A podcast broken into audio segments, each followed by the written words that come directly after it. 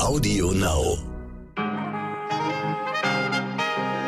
Meine lieben ZuhörerInnen, ich wünsche Ihnen einen wundervollen guten Morgen an diesem Donnerstag, dem 28. Ich muss es doch noch, vielleicht noch einmal sagen.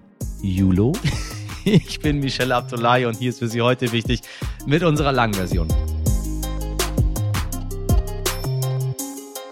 Ja, der Earth Overshoot Day oder auch Erdüberlastungstag bezeichnet den Tag, an dem die natürlichen Ressourcen der Erde des jeweiligen Jahres aufgebraucht sind. Also, kurz formuliert, wenn die Kacke am Dampfen ist. Im Jahr 2000 war das am 1. November der Fall.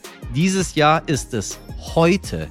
Mit dem heutigen 28. Juli haben wir also den Tag erreicht, ab dem wir Menschen mehr verbrauchen, als die Erde in einem Jahr produzieren kann. Ganz schön krass, die Verschiebung dieses Tages. Ich meine, vom 1. November 2000 auf den 28. Juli 2022. Ich weiß nicht, wie Sie es sehen, aber ich glaube, um mich vielleicht nicht so weit aus dem Fenster hinauszulehnen, das ist ein klares Indiz für den Klimawandel. Deswegen spreche ich gleich mit David Nelles. Er ist Autor und hat gemeinsam mit Christian Serra das Buch Machst du dreckig, machst du sauber, die Klimalösung geschrieben.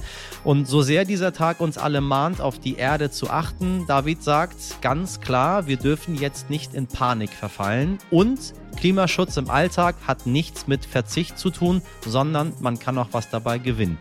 Wie er das meint, gleich im Gespräch mal der anderen Art zu unserem Lieblingsthema Klimawandel. Zuerst für Sie das Wichtigste in aller Kürze.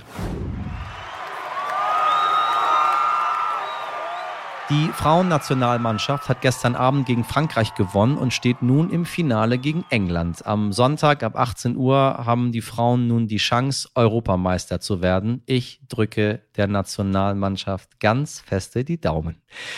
Neues vom Duell Elon Musk gegen Twitter. Der Kurznachrichtendienst plant eine Aktionärsversammlung für den 13. September, um über den geplatzten Deal mit Elon abzustimmen. Ursprünglich hatte der Milliardär Twitter für 44 Milliarden Dollar gekauft, will nun aber von seinem Kauf zurücktreten.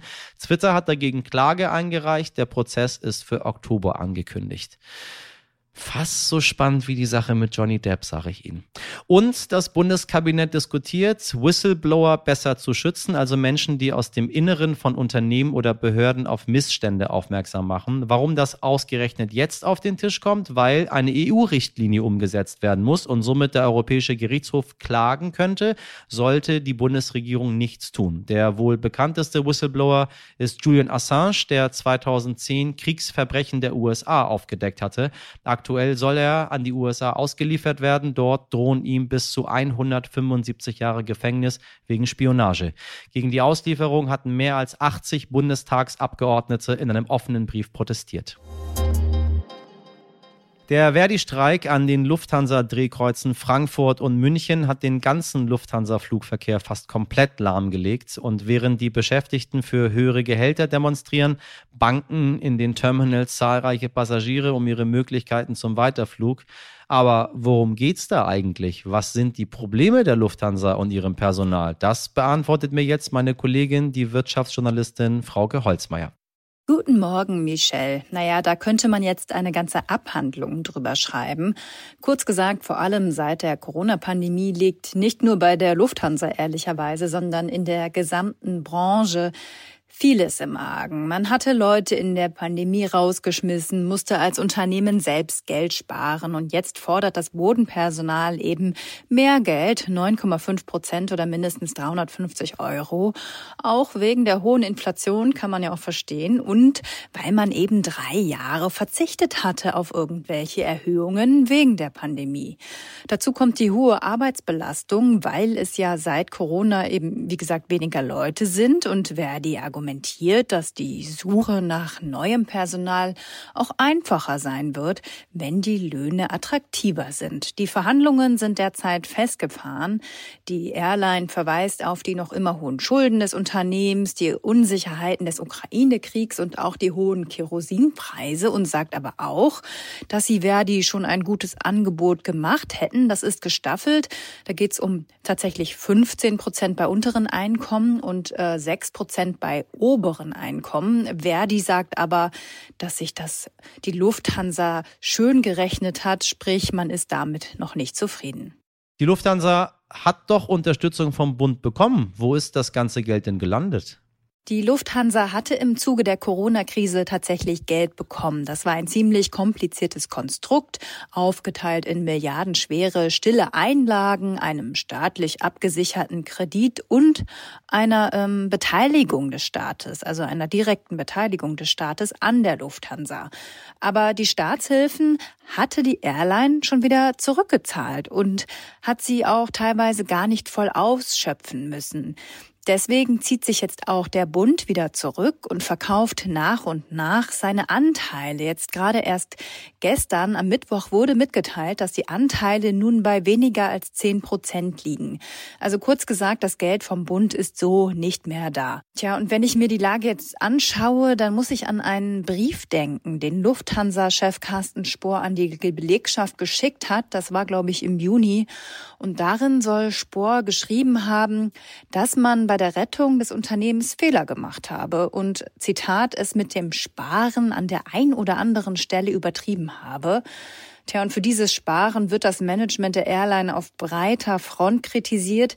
Dazu gehörte ja auch eben dieser schon beschriebene Stellenabbau, der wiederum bei den gestiegenen Passagierzahlen jetzt im Sommer ein echtes Problem ist und auch zur Überlastung einfach der Leute führt. Eben halt nicht nur im Bodenpersonal, sondern das betrifft ja einfach alle. Wir können deswegen nur hoffen, dass es jetzt bald zu einer Einigung kommt und dass wieder deutlich mehr Leute eingestellt werden. Die nächste Verhandlungsrunde zwischen Verdi und Lufthansa, die findet schon am 3. und 4. August statt. Vielen Dank an Frauke Holzmeier. In dieser Woche hatten wir Sie, liebe Hörerinnen, nach Ihrer Meinung gefragt. Was halten Sie von der Idee, die Quarantäne für Corona-Infizierte abzustaffen und statt fünf Tage zu Hause zu bleiben, einfach schon mal arbeiten zu gehen? Dazu schreibt uns Patrick, Sicherlich gibt es Arbeitnehmer, die gerne trotz positiven Test arbeiten gehen würden, aber sind wir doch mal ehrlich, ich glaube, dass ein Großteil der Arbeitnehmer einen gelben Schein ohne Symptome sehr dankbar entgegennimmt. Wenn man also nun arbeiten dürfte, heißt das nicht, dass jeder genau das tun wird. Kurzum, ich glaube nicht, dass sich großartig etwas verändern würde. Und Norbert schreibt, ich persönlich denke, dass es klug ist, über eine Abschaffung der aktuellen Regeln nachzudenken, diese aber nicht vor dem Frühjahr 2023 umzusetzen. Die aktuell meist leichten Verläufe lassen eine Sorglosigkeit entstehen, die vielleicht an die Verharmlosung ist doch nur ein Schnupfen denken lässt, was leider oft genug nicht zutrifft. Derzeit wissen wir einfach noch nicht, ob und welche neuen Varianten uns im Herbst und Winter begegnen, wenn wir uns wieder mehr drin aufhalten. Ich habe meinen Kollegen Jonas Schulze-Pahls gebeten, uns diesen Vorschlag mit der Abschaffung der Quarantäne mal einmal genauer einzuordnen. Jonas, wie ist der Vorschlag, die Isolationspflicht für Corona-Infizierte aufzuheben, grundsätzlich medizinisch einzuordnen in der aktuellen Lage? Was spricht dafür und was dagegen? Die Isolations- und Quarantäneregelungen sind damals ja eingeführt worden, um die Ausbreitung des Coronavirus zu verlangsamen. Und das leuchtet natürlich auch ein, denn wenn Menschen, die positiv getestet sind, die äh, ansteckend sind, zu Hause bleiben, dann können sie das Virus eben kaum noch übertragen. Nun hat sich die Situation in Deutschland ja ein bisschen verändert. Wir haben mildere Varianten, wir haben hochwirksame Impfstoffe, wir haben Medikamente, die schwere Verläufe unwahrscheinlicher machen oder auf jeden Fall abschwächen. Und deshalb sagt der ähm, Gesundheitspolitiker Andrew Ullmann von der FDP, wir brauchen staatliche Vorgaben nicht mehr. Wir können die Verantwortung über Isolation in die Hände der Bürgerinnen und Bürger geben. Das heißt im Umkehrschluss aber auch, dass Menschen, die möglicherweise keine Symptome haben, ähm, einfach weiterarbeiten können, auch wenn sie das Virus eben noch übertragen können wenn auch etwas weniger als symptomatische Menschen. Das fordert auch Andreas Gassen von der Kassenärztlichen Vereinigung der erhofft sich eine Entspannung der Personalsituation in den Kliniken. Dort müssen ja viele Pflegerinnen und Pfleger ähm, zu Hause bleiben, auch wenn sie keine Symptome haben und können dann eben nicht die Patienten versorgen. Ähm, Karl Lauterbach spricht sich allerdings dagegen aus. Der verweist auf die ähm, Toten, die es immer noch gibt und ähm, sorgt sich darum, dass Pflegerinnen und Pfleger möglicherweise äh, nicht mehr so gern zur Arbeit gehen, weil sie sich Sorgen machen. Ähm, auch ähm, der Hausärzteverband hat sich dagegen ausgesprochen, der Weltärztebund. Mm, und tatsächlich ist ja auch die Frage, ob es wirklich zu einer Entlastung auf den Stationen führen wird, weil es werden sich dann äh, höchstwahrscheinlich mehr Menschen infizieren und dann gibt's auch im Endeffekt mehr symptomatische Verläufe in allen Bereichen. Am Ende ist das aber eine politische Entscheidung. Wie viel Infektionen will man zulassen, wie viel Krankenhausaufenthalte, ähm, wie viel Übertragung in der Gesellschaft. Denn medizinisch ist die Sache relativ klar. Hat der Vorschlag der FDP überhaupt einen Nutzen, beziehungsweise ist das eigentlich eine Scheindebatte, weil sich diese Regeln sowieso nicht verändern werden? Die Isolations- und Quarantäneregeln fallen tatsächlich in den Verantwortungsbereich der Bundesländer. Der Bund kann über das Robert Koch Institut nur Empfehlungen aussprechen. Aber im Regelfall ist es eben so, dass sich äh, der Bundesgesundheitsminister da eng mit den Ressortchefs der Länder abstimmt ähm, und dann da letztendlich auch, auch Vorgaben macht. Ähm, es ist nicht so, dass sich Bundesgesundheitsminister äh, Karl Lauterbach eben äh, die Unterstützung des Bundestages abholen muss oder sich mit seinem ähm, Kabinettskollegen, dem Justizminister Marco Buschmann, einigen muss. Der ähm, Andrew Ullmann kann also seinen Äußerungen eine Debatte anstoßen, das ist ihm ja auch gelungen, aber letztendlich ähm, Einfluss nehmen äh, kann er als Abgeordneter des Bundestages nicht. Und sag, wann wird tatsächlich darüber entschieden, wie es mit den Corona-Regeln eigentlich weitergehen wird? Am 23. September laufen die zwei Paragraphen, in denen die Maßnahmen zur Corona-Bekämpfung festgehalten sind, aus einigt sich der Bundestag bis dahin nicht auf neue Maßnahmen oder eine Weiterführung, dann wird es ab diesem Zeitpunkt eben gar keine mehr geben. Das ist natürlich nicht im Interesse von Bundesgesundheitsminister Karl Lauterbach und deshalb verhandelt der gerade intensiv mit Justizminister Marco Buschmann über neue Maßnahmen für den Herbst und den Winter. Wie weit die gehen soll, darüber gibt's ähm, große Uneinigkeit. Ähm, Karl Lauterbach ist ja als Vertreter des Teams Vorsicht bekannt und weil er im Herbst eben mit hohen Infektionszahlen rechnet, will er den Ländern möglichst breite, ähm, einen möglichst breiten Instrumentenkasten zur Verfügung stellen. Ähm, das fordern auch die Länderchefs und Chefinnen. Marco Buschmann sieht sich eher als äh, Verteidiger der Freiheitsrechte und äh, möchte die ähm, Eingriffe möglichst gering halten finden. Ähm, er hat schon im Vorhinein betont, dass er sich vor allem eben auf die Maskenpflicht konzentrieren ähm, wird. Es wird also spannend zu sehen, äh, wer sich da durchsetzt. Dem Vernehmen nach wollen sich die beiden äh, bis Ende der Woche einigen, sodass der, der Gesetzesentwurf dann letztendlich im September auch ins parlamentarische Verfahren gehen kann. Vielen Dank an Jonas Schulze-Pals. Zwei Drittel der weltweiten Emissionen entstehen durch die Verbrennung von Kohle, Öl und Gas. Das heißt, das Allerwichtigste und für die meisten Leute wahrscheinlich das Langweiligste ist die Energiewende. Wenn wir die umsetzen, dann haben wir das Klimaproblem so gut wie gelöst. Das sagt nicht ich, ziemlich kluger Satz. Sie wissen, dafür bin ich hier nicht zuständig, sondern mein heutiger Gesprächspartner David Nellis. Er ist Autor und beschäftigt sich intensiv mit Lösungen für die Klimakrise. Und warum komme ich ausgerechnet heute mit diesem Thema ums Eck? Weil heute der Erdüberlastungstag oder auch Earth Overshoot Day ist. Die Ressourcen, die die Erde selbst produziert, sind mit dem heutigen Tag für das ganze Jahr aufgebraucht. David Nellis sagt aber, keine Panik, denn die bringt uns überhaupt nicht weiter. Wie eine Lösung der Klimakrise aussehen kann, das verrät er uns jetzt im Interview. David, ich grüße dich ganz herzlich. Hallo Michael. Also, wir haben diesen Earth äh, Overshoot Day. Äh, hören wir uns ja jedes Jahr an. Ähm, das, was auf der Erde zur Verfügung ist an Ressourcen, ist äh, jetzt äh, aufgebraucht. So, ähm, du sagst, dass diese Berechnung aber irreführend ist und dass die Lage gar nicht so dramatisch ist, wie es dieser Tag suggeriert. Das musst du mir erklären. ja, ganz genau. Denn wie du sagst, ähm, wird ja an dem Tag gesagt, wir verbrauchen mehr Ressourcen, als sich in einem Jahr regenerieren können. Ähm, aber wenn man sich mal die Berechnung anschaut von diesem Earth Overshoot Day, ähm, dann wird man erfahren, und zwar wird ausgerechnet die Fläche, auf der sich, die wir brauchen, damit sich die jährlich verbrauchten Ressourcen regenerieren können. Und bei dieser Fläche sind 60 Prozent CO2. Das heißt, 60 Prozent der Fläche, die wir theoretisch brauchen, wird dafür genutzt, um Bäume zu pflanzen, um CO2 aus der Atmosphäre herauszuholen. Aber dabei geht es ja eigentlich gar nicht um Ressourcenverbrauch, sondern es ist ja ein ganz anderes Problem. Das ist ja ein Klimaproblem. Ähm, und das heißt, von diesem ökologischen Fußabdruck, der da ausgerechnet wird, wo wir also Ressourcen verbrauchen, die wirklich dann weg wären, ähm, da rechnen wir ein Problem mit hinein, was so damit gar nicht im Zusammenhang steht. Und dadurch wird der Tag deutlich dramatischer, als er eigentlich ist. Wie ist denn deiner Meinung nach die Gesamtsituation? Also ähm, äh, nervt es dich, sag ich mal, wenn Menschen so alarmierend auf die Dringlichkeit äh, der Erderwärmung aufmerksam machen? Genau, wir müssen da eben aufpassen, dass wir jetzt nicht in Angst und Hysterie verfallen. Ähm, wir müssen auf jeden Fall natürlich beim Ressourcenverbrauch ran, gar keine Frage. Wir müssen nicht unnötig Ressourcen verbrauchen, die man auch effizienter nutzen könnte. Ähm, ganz klar. Und wir müssen einsparen, wo es geht. Aber wir müssen halt eben aufpassen, dass wir rein die wissenschaftlichen Fakten den Menschen vortragen. Die sind schon alarmierend genug.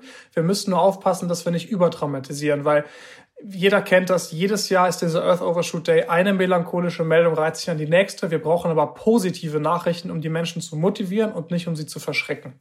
Du hast mit deinem Kollegen Christian Serra zwei Bücher geschrieben, Kleine Gase, große Wirkung. Ähm, inzwischen das meistverkaufte Buch über die Ursachen und Folgen des Klimawandels. Herzlichen Glückwunsch. Danke. Ähm, äh, dann äh, habt ihr noch den YouTube-Kanal Klimawandel dich. Äh, mhm. Ihr macht auf ganz, ganz viele Themen, Lösungen, Ansätze. Ähm, wie können wir sauberer leben? Wie können wir besser leben? Wie können wir den Klimawandel äh, aufhalten, aufmerksam? Ähm, nun seid ihr aber beide völlig fachfremd. Ihr seid ja BWLer. Äh, also mal provokant gefragt, was könnt ihr als Fachfremde mitbringen in die Debatte, was die namhaften Wissenschaftler nicht können? ähm, genau, also vielleicht erstmal eins vorneweg, gerade für unser neues Buch, Die Klimalösung, da haben wir mit über 200 Wissenschaftlerinnen und Wissenschaftlern zusammengearbeitet. Also es hat auf jeden Fall Hand und Fuß, was wir da zusammengestellt ja. haben. Ja. Ähm, aber der Vorteil ist, wenn man fachfremd ist, man kann sich halt mal ganz neu an das Thema heranwagen. Man kann sich die Frage stellen, was muss man als Laie wirklich wissen, um das Thema zu verstehen. Und so kann man sich dann wirklich auf die wichtigsten Fakten fokussieren und überfordert die Leute nicht mit Informationen. Das heißt, das Coole an unserem Buch ist eigentlich, es ist ein Bilderbuch für Erwachsene sozusagen, aber eben wissenschaftlich fundiert. Und jeder bekommt nur die Informationen, die man wirklich braucht, um zu verstehen, wie wir den Klimawandel wirklich weltweit in den Griff bekommen können. Okay, dann kommen wir zur Fragen aller Fragen, die ich immer wieder stelle, aber bisher ähm, ja nie so eine wirklich befriedigende Antwort bekommen habe. Vielleicht schaffst du es. Was sind die wirklichen Stellschrauben, nachdem ihr jetzt so viel Expertise auf diesem Gebiet angehäuft habt, die wir, die wir, die wir drehen müssen, die wir stellen müssen, ähm, ja. um um eine Lösung zu finden, um den Klimawandel aufzuhalten? Was ist es? Genau, also die allerwichtigste Maßnahme ist, wenn wir uns die Emissionen anschauen, dann sehen wir, ungefähr zwei Drittel der weltweiten Emissionen entstehen durch die Verbrennung von Kohle, Öl und Gas, also die wir verbrennen für unseren Energiebedarf. Das heißt, das allerwichtigste und für die meisten Leute wahrscheinlich langweiligste Thema ist es die Energiewende. Wenn wir die umsetzen, dann haben wir das Klimaproblem ähm, so gut wie gelöst, weil die Energiewende ist eben nicht nur Strom, sondern gehört auch die Energie dazu, die wir nutzen, um uns fortzubewegen, ähm, die wir nutzen, unsere Häuser zu heizen. Und das kriegen wir hin, wenn wir endlich aufhören, nicht nur national zu denken. Weil Deutschland kann sich zum Beispiel auch 100 Prozent alleine mit erneuerbaren Energien versorgen, gar keine Frage, aber ja. es ist absolut ja. nicht sinnvoll. Und die wichtigste Stellschraube ist es, über Grenzen hinweg zu denken. Also beispielsweise in Nordafrika Photovoltaikanlagen aufstellen, dort günstig Energie produzieren, die dann auch nach Deutschland transportieren und über diese Grenzenkooperation hinweg, dann kriegen wir das Klimaproblem gelöst. Wir müssen aufhören, in nationalen Grenzen zu denken. Ich fand es gerade ganz interessant, nachdem die Debatte wieder losging, ob wir die Atomkraftwerke länger laufen lassen. Ähm, da war eines der Argumente, äh, uns geht es noch energietechnisch gut, aber Frankreich könnte anfangen zu leiden. Deswegen äh, gibt es sogar die Möglichkeit, dass Deutschland Frankreich mit Strom versorgt. Das ist ja das erste Mal, wo ich dachte so, wow, okay, ich höre jetzt mal öffentlich, dass wir mal über die nationalen Grenzen äh, hinüberschauen und versuchen irgendwie eine gemeinsame Lösung zu genau. finden. Irgendwie klappt es aber nicht so wirklich. Also wenn man man mir sagt, in Nordafrika Photovoltaikanlagen aufstellen, dann denke ich mir so, also tut mir leid, aber das kannst du selber versuchen. Das wird in, in 100 Millionen Jahren nicht funktionieren. Irre ich da? Ähm, du musst irren, weil sonst kriegen wir das Klimaproblem nicht in den Griff. Wir müssen das hinkriegen. Also es wird nicht anders gehen als über die Grenzen hinweg. Und das kriegen wir nur hin, wenn sich wirklich auch die Bundesregierung hinsetzt und wirklich aktiv sich mit den anderen Regierungen zusammensetzt. Die ganze Europäische Union, wenn jeder für sich alleine vor sich hin wurschtelt, dann kann das einfach nicht funktionieren. Ähm, und das Tolle ist, man kann ja auch damit massiv Geld verdienen. Also wenn jetzt zum Beispiel die Europäer gemeinsam mit den Nordafrikanern es schaffen, so viel günstige und klimafreundliche Energie zu erzeugen und klimafreundlichen Wasserstoff zu erzeugen, dann sind wir sozusagen die Reichen der Zukunft. Dann müssen nicht die anderen Scheichs und wie sie alle heißen, die großen Lambos fahren, sondern dann können wir halt sozusagen Wohlstand und Klimaschutz miteinander vereinbaren. Und deshalb müssen wir einfach daran, vor allem weil es noch eine ganz, ganz große Chance ist. Wenn du das Finanzielle schon ansprichst, können wir gleich dabei bleiben. Mhm. Ähm, ich habe das Gefühl, dass der Klimawandel immer wieder durch ja, so Ereignisse in der Welt in den Hintergrund gerückt wird. Man muss mhm. sehr, sehr viel aufbringen, obwohl das Thema omnipräsent ist. Ich habe nicht das Gefühl, dass eine Lösung omnipräsent ist. Wir haben die Inflation sehr hoch, wir haben mhm. äh, Kriege in, in vielen Ländern, mittlerweile fast vor der eigenen Haustür. Wir sind in so einer Art Dilemma. Ähm, viele Dinge werden teurer bei uns, wir möchten andere Probleme lösen. Und dann sagt man sich, ja, ah ja, Mai, der Klimawandel, ja, da kümmern wir uns dann später drum was wir wissen, was fatal ist. Ja. Was genau. ist euer Ansatz? Was ist, was ist eure Lösung, äh, wenn wir jetzt sehen, so wirklich passiert nicht was. Ähm, die Lösung ist es, den Leuten vor allem äh, Mut zu machen, nicht den Kopf in den Sand zu stecken. Denn wie du gesagt hast, es gibt genug andere Probleme auf der Welt. Wenn wir den Leuten jetzt immer wieder vom Klimawandel vorbeten, wie schlimm es ist, wie schlimm es alles kommt, damit bekommen wir die Leute nicht motiviert. Wir müssen wirklich die positiven ähm, Erzählungen und Geschichten in den Vordergrund stellen. Das fängt zum Beispiel damit an, dass man sagt, Klimaschutz im Alltag hat nichts mit Verzicht zu tun alleine, sondern man kann auch was dabei gewinnen. Wenn ich mich öfter bewege, mehr mit dem Fahrrad fahre, mich gesünder ernähre, weil ich zum Beispiel mehr ähm, vegetarische oder vegane Gerichte auch mal koche, das Ganze spielerisch angehe, was ausprobiere, wenn ich nicht jeden Trend hinterherlaufen muss, nicht immer das neueste iPhone, nicht immer die neueste Klamotte tragen muss, dann kann ich auch entspannter, genügsamer leben und diese positiven Aspekte, die auch mit Klimaschutz einhergehen, wenn Städte auf einmal ruhiger werden, wenn weniger Autos dort unterwegs sind, äh, wenn Städte lebenswerter ja. werden, das müssen wir ja. in den Vordergrund stellen und so kriegen wir die Leute auch. Äh, wobei du auf der anderen Seite auch sagst, äh, der Kapitalismus steht dem Klimawandel nicht im Weg. Und Kapitalismus bedeutet Konsum. Er funktioniert nicht, wenn es immer weiter wächst. Wie passt das zusammen? Genau, also Klimaschutz ist nicht eine grundlegende Frage des Wirtschaftssystems. Wenn wir zum Beispiel jetzt mal vergleichen, Ende der 80er Jahre, kapitalistische Bundesrepublik Deutschland auf der einen Seite und sozialistische DDR auf der anderen Seite, da war die Wirtschaftsleistung ja. in der BRD siebenmal höher, aber der CO2-Ausstoß pro Kopf in der DDR doppelt so hoch.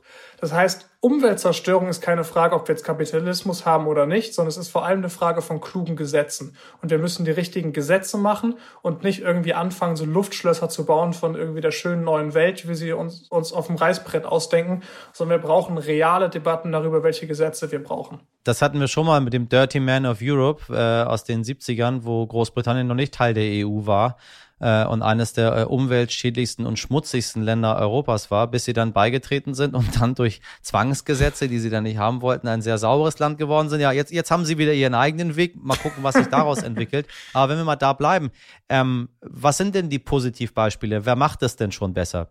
Können wir gucken und dann uns was vielleicht abschauen bei? Genau, ich finde, das beste Beispiel sind eigentlich die Schweden. Die haben mir eine Maßnahme eingeführt, schon in den 1990er Jahren, so vor 30 Jahren, die äh, befürchtete CO2-Steuer, die ja in Deutschland über Jahre diskutiert wurde, die haben sie schon seit 30 Jahren, weil die Politiker wussten, wenn wir die Regeln des Kapitalismus nutzen, dann können wir einen Beitrag zum Klimaschutz auch leisten mit dieser CO2-Steuer. Und das hat dafür gesorgt, dass es seit 2012 in Einfamilienhäusern in Schweden im Prinzip keine Ölheizung mehr gibt, weil die viel zu teuer sind. Und wir diskutieren darüber, jetzt ein Ölheizungsverbot einzuführen. Und ich finde, das zeigt einfach, wenn man kluge Gesetze macht, dann kann man auch einfach schon mal zehn Jahre früher dahin kommen, worüber Deutschland immer noch diskutiert. Und das muss man sich als Beispiel nehmen, dass man kluge und ehrliche Politikerinnen und Politiker hat, die dann auch richtige Gesetze machen. Ich dachte, wir haben gerade jetzt ganz viele kluge und ehrliche Politiker, weil sich alles gewandelt hat. Die Ampel macht alles neu. Die Grünen sitzen äh, mit in der Regierung. Die Partei, die, die seit Anbeginn überhaupt mit dem Thema Klimawandel so groß geworden ist, Umweltschutz. Sind wir nicht eigentlich in den besten Händen? Äh, ich sag mal so in besseren Händen als vorher, auf jeden Fall. Ähm, so einfache Sachen wie Abstandsregeln sollen ja jetzt über eine Bundesland, äh, Länder einheitliche oder abgestimmte Regelung ähm, gemacht werden. Also da ist auf jeden Fall schon viel mehr Druck auf dem Kessel, als es vorher der Fall war. Aber wir sind natürlich noch lange nicht da, wo wir hinkommen müssen. Also wir sind noch lange davon weg, dass wir 100% erneuerbare Energien haben. Es geht jetzt mehr mit der aktuellen Bundesregierung. Ähm, aber wir müssen einfach auch weiter bei der Zivilbevölkerung dranbleiben, die Menschen aufklären und motivieren, damit die Bundesregierung auch weiter den Rückenwind von der Bevölkerung hat. Ähm, weil damit die Bevölkerung Lust auf Klimaschutz hat, brauchen wir eine aufgeklärte und motivierte Bevölkerung. Und deshalb müssen wir wirklich Lust auf Klimaschutz machen. Wir haben vorhin ja nur einen Teil des Titels eures Buches genannt, die Klimalösung. Mhm. Äh, davor steht, machst du dreckig, machst du sauber. ähm, ist es so einfach tatsächlich? Äh, ja, die Wissenschaft würde sagen, mehr oder weniger schon. Wir haben Technologien, wir haben das Know-how. Ähm, es liegt im Prinzip auf dem Tisch, was wir die nächsten Jahre umsetzen müssen. Ähm, es scheitert mehr oder weniger dann, wenn man so will, an der Realität. Also daran, dass ähm, es ganz viele verschiedene Interessen global gibt, die man alle unter einen Hut bringen muss, Klimaschutz mit Wohlstand zu vereinbaren. Aber Lösungen dafür liegen alle auf dem Tisch und jetzt brauchen wir kluge Politiker, die die entsprechend auch umsetzen können. Wo sind die? die sind versteckt im Bundestag, im Europaparlament zu finden. Ähm, aber das Problem ist tatsächlich, ähm, es sind noch nach wie vor nicht genug. Die Europäische Union, die hat jetzt einen großen Aufschlag gemacht ähm, mit dem Klimaprogramm bis 2030. Da sind ganz, ganz viele kluge Ansätze drin. Ähm, aber da müssen wir mal abwarten, ob das letztendlich auch alles dann so ins Gesetz einfließt, wie es jetzt bisher beschlossen wurde. Ähm, aber da sitzen gerade im Europäischen Parlament, da ist jetzt wirklich viel Bewegung drin. Das stimmt mich richtig positiv. Und naja, wenn es am Ende nicht einfließt, müssen wir uns gar nicht so große Sorgen machen, weil ähm, dann packen wir den nächsten Sommer einfach nicht, denke ich mal. Also wenn nicht wirklich was passiert. Äh, es wird auf jeden Fall immer weiter, äh, immer, immer deutlich heißer. Man wird mehr Zeit drin in klimatisierten Räumen verbringen. Ähm, aber ich bin nach wie vor zuversichtlich, auch wenn wir die 1,5 Grad Grenze nicht halten und es dann immer unangenehmer wird und auch die 2 Grad Grenze vielleicht knapp wird, am Ende werden wir den Klimawandel stoppen. Wann wir ihn stoppen, das steht in den Sternen. Dein Wort in Gottes Ohr. David, ich danke dir sehr herzlich für das Gespräch. Danke dir, Michael. Heute nicht ich. Wer trinken kann, der kann auch leiden. So sind die Regeln. Alkohol ist eine Droge, die den Körper anstrengt und diese Anstrengung merkt man leider erst am nächsten Tag. Kopfschmerzen und Übelkeit inklusive, der Kater ist da oder nicht mehr lange. Denn ein Wundermittel hat sich unter jungen Studenten besonders breit gemacht. Ilotrans. Einfach nach einer langen alkoholreichen Nacht das Pulver mit Wasser einnehmen und zack, der Kater soll am nächsten Morgen verschwunden sein. Eigentlich sollte das Mittel bei Durchfallerkrankung eingenommen werden, aber die Bewertungen auf Amazon sind deutlich von Göttern gesandt. Es sei ein Wunderelixier und ein Nutzer fordert sogar verschiedene Geschmacksrichtungen. Und das Beste, das Antikaterpulver ist eigentlich nur eine Elektrolyte-Lösung und dementsprechend in den meisten Fällen recht ungefährlich. Die einzige Frage, die sich mir dabei stellt, nimmt überhaupt jemand noch Ilotrans gegen Durchfall? Oder Sie wissen es, man ist Wobei ich würde sagen, gesegnet und gestraft zugleich, dass man am nächsten Tag keinen Kater hat. Oder vielleicht trinke ich einfach nur zu guten Wein. Ich weiß es nicht, meine Damen und Herren, ich weiß es nicht. Ganz ohne Elotrans sind wir nun am Ende der heutigen Ausgabe angekommen. Wenn Sie Themen, Anregungen oder Ihre Meinung loswerden möchten, dann schreiben Sie gerne an heute wichtig at stern.de in der Redaktion. Heute für Sie im Einsatz Mirjam Bittner, Dimitri Blinski, Laura Chapo und Jennifer Heinzel. Produziert wurde diese Folge von Nikolas Femerling. Ich bin sehr glücklich, eine so zauberhafte Redaktion zu haben, meine Damen und Herren, und genauso tolle Produzentinnen. Also, falls ich es nicht oft genug euch sage, ihr seid großartig. Morgen ab 5 Uhr bin ich wieder für Sie da. Bis dahin machen Sie was aus diesem Donnerstag. Ihr Michel Abdullahi.